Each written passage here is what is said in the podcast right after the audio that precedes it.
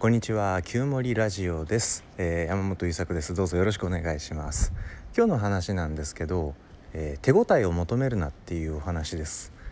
僕他のところでも話したかな、まあ、いろんなところで書いたり話したりしてることなんですけど僕ねあの小学校から高校生までものすもう絵に描いたようなスポーツ少年だったんですよ。野球やってテニスやって空手やってで空手特に入れ込みまして学校の部活が終わってからあ原付で20分ぐらいかなもうちょっとあったかな。でも、えーと、2つ隣ぐらい3つ隣ぐらい向こうの、えー、町に空手の道場をやってる人がいてその人のところに部活の後に行って夜8時とか9時ぐらいまで稽古してそこから家に帰って寝て次の日は早起きして朝稽古を自分の学校の道場でするみたいなことをやってまして高校の3年間でね2段まで取るんですよ黒帯なんだぞ僕。でそこでこうそういう生活をしているとですね頑張るとか努力をするとかあまあその段位が取れたっていうのが成功体験なわけだから大会でもそこそこ勝てたしなのでなんだろう成果に結び結びつく努力というのは身体的な疲れ疲労感だったりダメージだったり、えー、っていうのをやんわり言うとすごくこう肉体的な手応えを感じることなのだということを信じてその青年時代少年時代から青年時代へ駆け抜けたわけです。でねそのまま音楽の専門学校に入るんだけど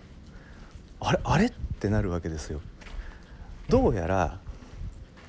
肉体的な疲労感やダメージ感が頑張ったことの指標にならない世界っぽいぞここっていうことにちょっとずつ気づき始めるんですね。けとはいええーとまあ、音楽って言えば出音があるじゃないですかスピーカーから出る音自分から出る音これは前にマイク置いて録音し始めてああここ力入ってるなとかああここはもっと脱力して挑んだ方がいい音出そうだなとかっていうことがちょっとずつ分かってくるんですだから少しずつ腕前も上がっていくんだけどこの辺りをでもね明確に自分の中でできていなかったので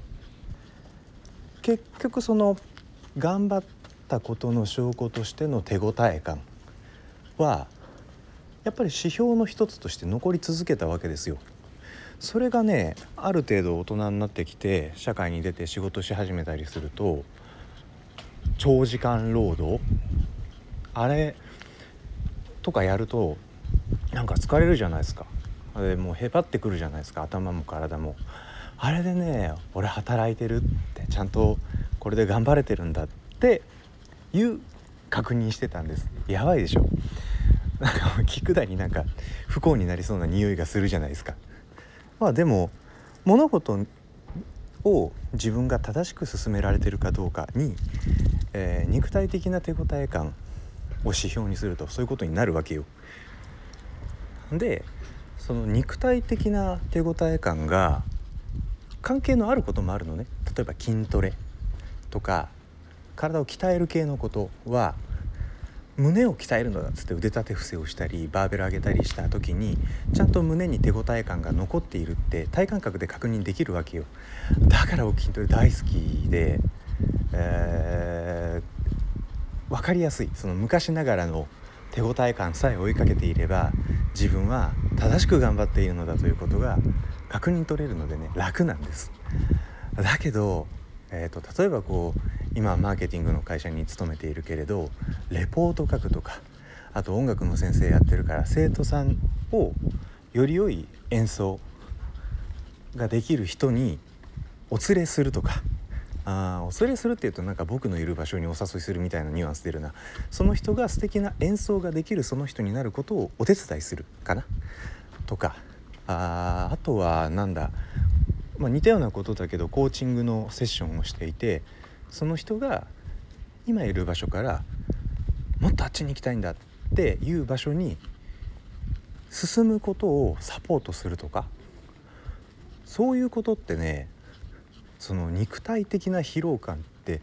何の指標にもならないんですよね。だからそこを切り分けられたことがここ数年の数年ってほどでもないかここ1年ぐらいのかなりの収穫でいや当たり前じゃんって思うでしょでもねずっとその肉体的な手応え感を指標にしてきた人にとってはこれもう大変なパラダイムシフトだったわけよ。これが関係ないんだっていうことに気づいたってもうだいぶびっくりしましたよ その時って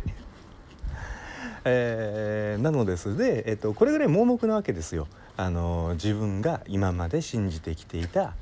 手応えみたいなものが指標になってる人。でどういう人にこういう、うん、偏り勘違いが多いかっていうとまあこれは自分のことも含むんだけどちょっと生きづらい人、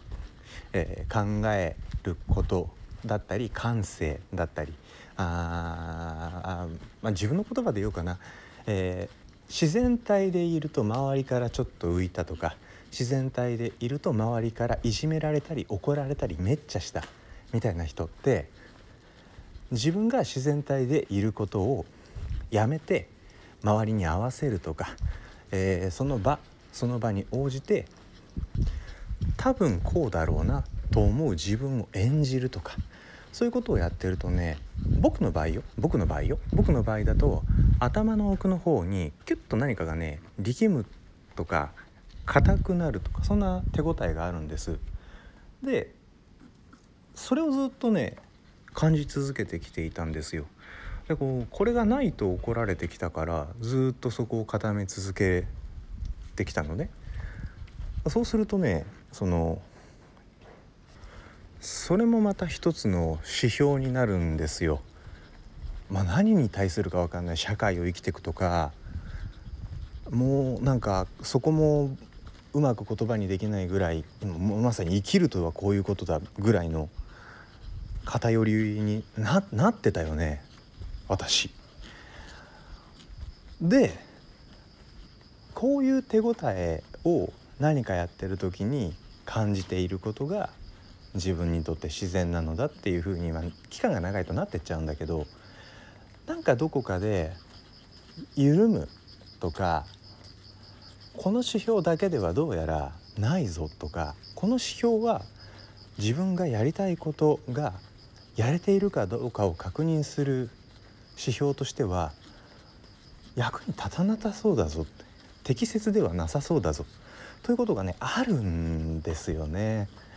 あでこの話を聞いてあそうだってなんかピンとくる人いるのかなとも思うんだけどいたらすごいよねもうあの天才だと思う。でそこで、まあ、もしかしたら自分がいつも感じているこの感じこのしんどい感じとかあこの硬い感じとかっていうのを